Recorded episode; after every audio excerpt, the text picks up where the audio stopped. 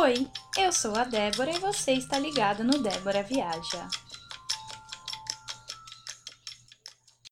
Hoje eu tô aqui totalmente preparada para contar para vocês como foi o dia em que eu fui trollada pelo hot dog neozelandês. Porque afinal, gastar dinheiro com coisas que a gente acaba não usando dói, mas gastar dinheiro com comida ruim dói muito mais, né? Imagine que eu estava em uma lanchonete simples da Nova Zelândia com a minha irmã e uma amiga.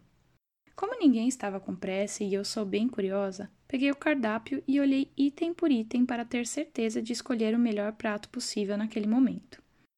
E foi aí que começou a frustração.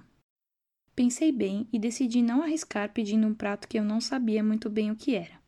Então fui de chips de batata doce para dividir com as meninas, que é sempre bem bom nessa lanchonete, e um hot dog.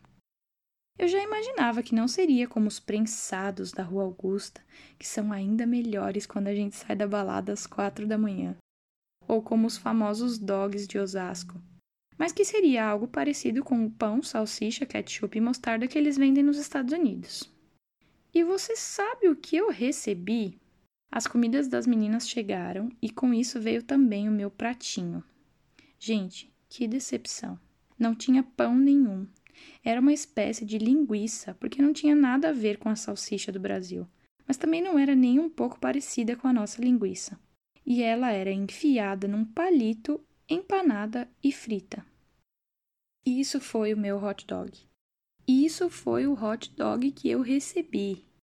Além de estar decepcionada com aquela linguiça no palito, eu só consegui comer depois de um bom tempo, porque as meninas viam a minha carinha olhando meu hot dog e começavam a rir.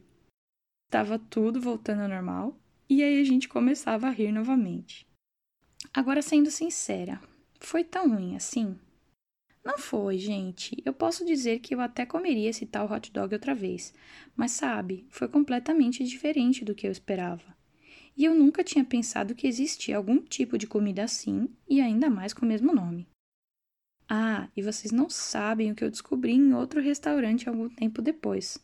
O cachorro quente que eu imaginava que iria receber naquele dia, eles chamam na Nova Zelândia de American Hot Dog.